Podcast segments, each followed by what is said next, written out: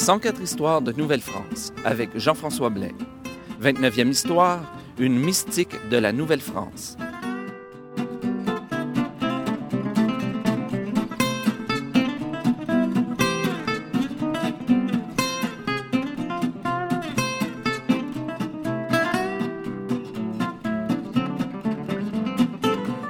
Bonjour à toutes et à tous et bienvenue à cette 29e histoire de Nouvelle-France. Cette semaine, je vous présente un personnage assez énigmatique de l'histoire de la Nouvelle-France. Et je vous avoue que je dois faire assez attention parce que mon but n'est certainement pas de froisser quiconque dans cet épisode. Mais je vous parle d'un personnage assez important de l'histoire religieuse, non seulement de la colonie, mais euh, encore aujourd'hui, qui est assez présent dans les mémoires aujourd'hui. Je vous présente la mère Marie-Catherine Joseph de Saint-Augustin, qui était une mystique de, la Nouvelle-France. Et je vous dis que je marche sur des œufs parce que, encore aujourd'hui, plusieurs personnes honorent sa mémoire. Et en fait, l'Église de Québec la célèbre euh, chaque année, le 8 mai.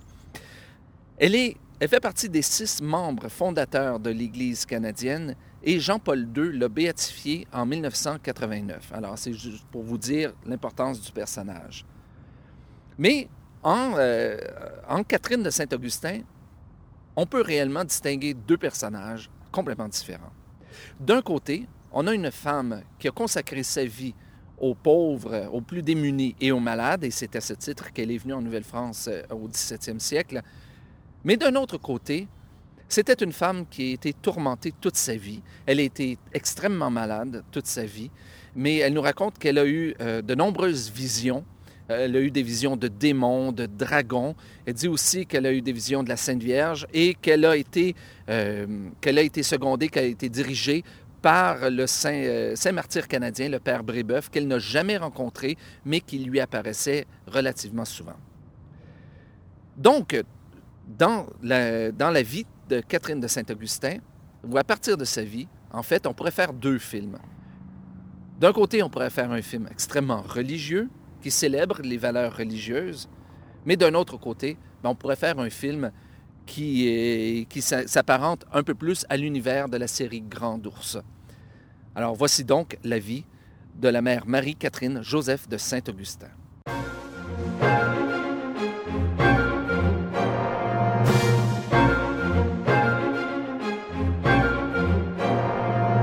Aujourd'hui, j'aimerais vous raconter les deux côtés de la vie de, la mère Marie-Catherine Joseph de Saint-Augustin. Son côté religieux, et, ou du moins ce que l'histoire religieuse en a retenu, et son côté mystique.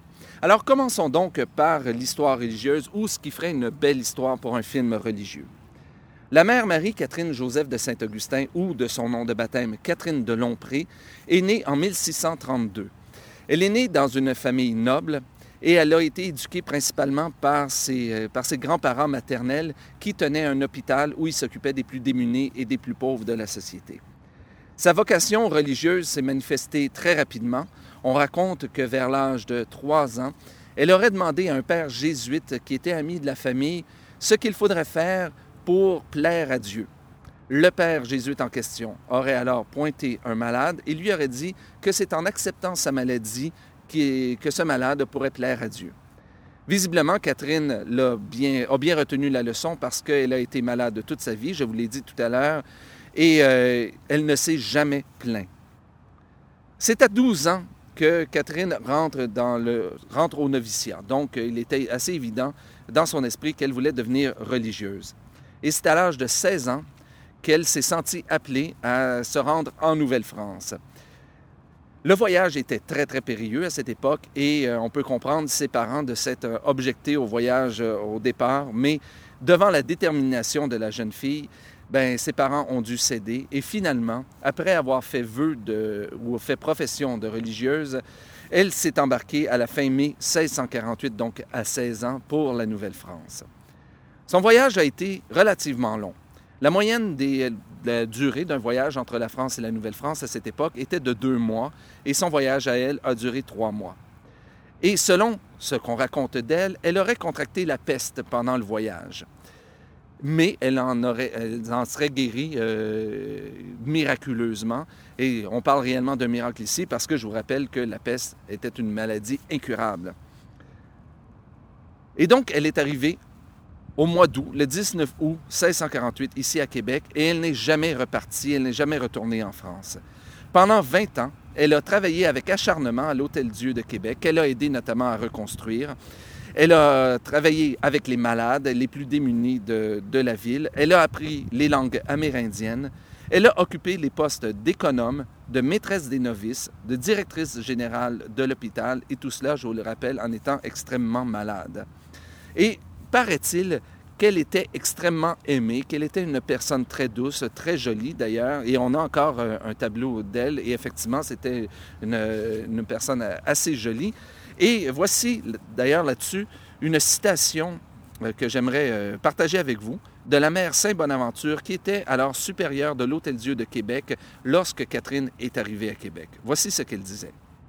Catherine était un trésor pour cette maison. Son extérieur avait un charme le plus attirant et le plus gagnant du monde. Il n'était pas possible de la voir et de ne pas l'aimer. Nous savons qu'elle n'épargnait aucune peine pour gagner une âme à notre Seigneur, soit par ses prières, soit par ses mortifications, jusqu'à s'être abandonnée pour ce sujet, sujet pardon, en qualité de victime à la divine justice qui ne l'a pas épargnée. Nous savons que ses infirmités corporelles étaient grandes et continuelles, et nous voyons qu'elle les supportait saintement et toujours d'un visage égal, répandant une joie pleine de piété dans le cœur de ceux qui la voyaient. Alors, paraît-il, selon, euh, selon son biographe et selon euh, les témoignages qui nous sont restés, elle serait restée d'humeur euh, égale comme ça pendant toute sa vie, euh, pendant les 20 ans qu'elle est restée ici euh, à Québec. Et elle est morte, la maladie a eu raison d'elle, elle est morte à l'âge de 36 ans, soit en 1668 à l'Hôtel Dieu.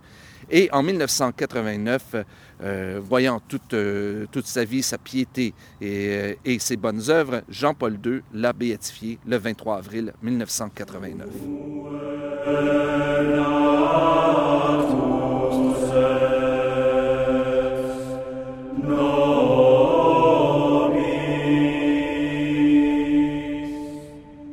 Et maintenant, pour la vie un peu plus mystérieuse de la mère Marie-Catherine Joseph de Saint-Augustin. C'est là qu'il y a un peu de piquant qui arrive dans sa vie.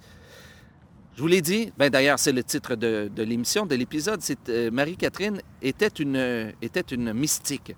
Et comme toute bonne mystique qui se respecte, elle a eu une vie extrêmement tourmentée. Elle a été en proie à des visions toute sa vie. Elle s'est mortifiée le corps et elle a même été exorciste. Ces visions ont commencé très rapidement dans sa vie. On raconte que vers l'âge de 5 ans, elle, euh, elle, aurait subi, elle eu des énormes maux de tête et que même pendant trois mois, il y a du pu qui lui serait sorti par les oreilles. Tous les médecins de la région auraient tenté tout ce qu'ils pouvaient en leur pouvoir pour, euh, pour la guérir, mais en vain. Et finalement, il a été guéri grâce à l'aide d'un étranger qui est arrivé une bonne journée comme ça à la maison. On ne le connaissait pas. Et cet étranger aurait insufflé de la cendre rouge dans les oreilles de Catherine, aurait mélangé le pu avec cette cendre et l'aurait guéri de cette façon. L'étranger est disparu aussitôt qu'il est apparu, donc on ne sait absolument rien de lui. Mais 25 ans plus tard, donc à l'âge de 30 ans, alors que Catherine souffrait d'une rage de dents, elle aurait senti comme un air subtil sortir de sa dent. L'air se serait transformé en un fantôme noir et le fantôme aurait pris la parole. Il se serait présenté. Il aurait dit qu'il était Satan, qu'il était le diable et que c'était lui qui l'avait guéri 25 ans auparavant. Et qu'encore aujourd'hui, il pourrait la libérer de ses tourments, de ses douleurs, de ses souffrances si elle acceptait un onguent et un médicament qu'il lui présentait. Mais comme Catherine était une bonne religieuse, une bonne chrétienne, elle a refusé l'offre du diable qui est disparu aussitôt. C'était pas la seule fois que le diable ou des démons lui sont apparus, mais elle n'a pas eu que des visions du diable. Euh, je vous le disais en entrée de jeu aussi en introduction, qu'elle avait pris comme, euh, comme protecteur ou comme, euh, comme directeur de spirituel le père Jean de Brébeuf, qu'elle n'avait jamais rencontré sur cette terre, disait-elle, mais qui lui apparaissait souvent il était mort d'ailleurs euh, un an après l'arrivée de Catherine en Nouvelle-France. Et euh, c'est avec ces visions répétées qu'elle avait décidé de le prendre comme directeur spirituel. Elle a eu aussi des visions de la Sainte Vierge, de la Vierge Marie, dont une fois, un peu bizarre, où la Sainte Vierge lui serait apparue avec les seins gonflés de lait. tellement gonflé en fait que les seins lui faisaient extrêmement mal. Et Catherine lui aurait proposé à ce moment-là d'alléger ses souffrances en buvant le lait directement de son sein.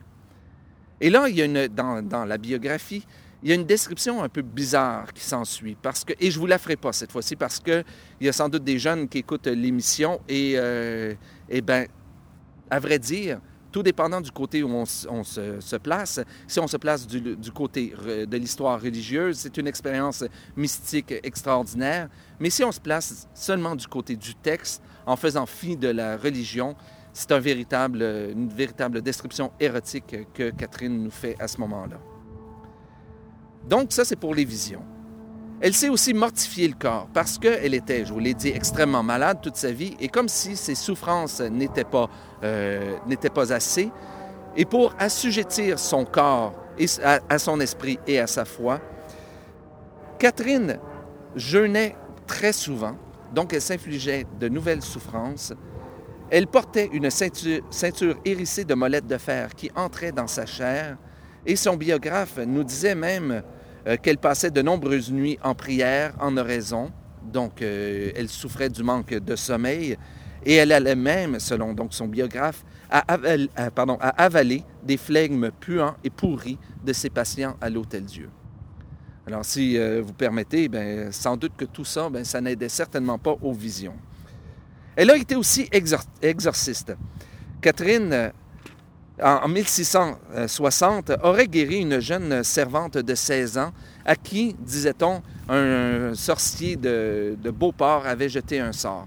On disait que dans la demeure de cette jeune fille, il y avait des phénomènes étranges et inexplicables qui se passaient. Et il y a plusieurs prêtres, dont même le monseigneur de Laval lui-même, qui avaient tenté de l'exorciser, mais en vain.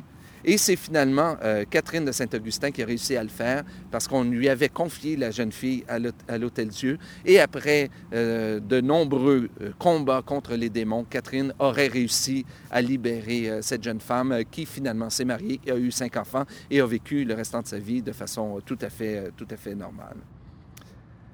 Alors l'histoire de Marie-Catherine de Saint-Augustin, comme vous pouvez voir, est une histoire que je trouve assez fascinante parce que on peut vraiment l'étudier des deux côtés. D'un côté, de toutes ses bonnes œuvres, euh, de toute sa vie au service des autres, mais d'un autre côté, le côté euh, mystique euh, et mystérieux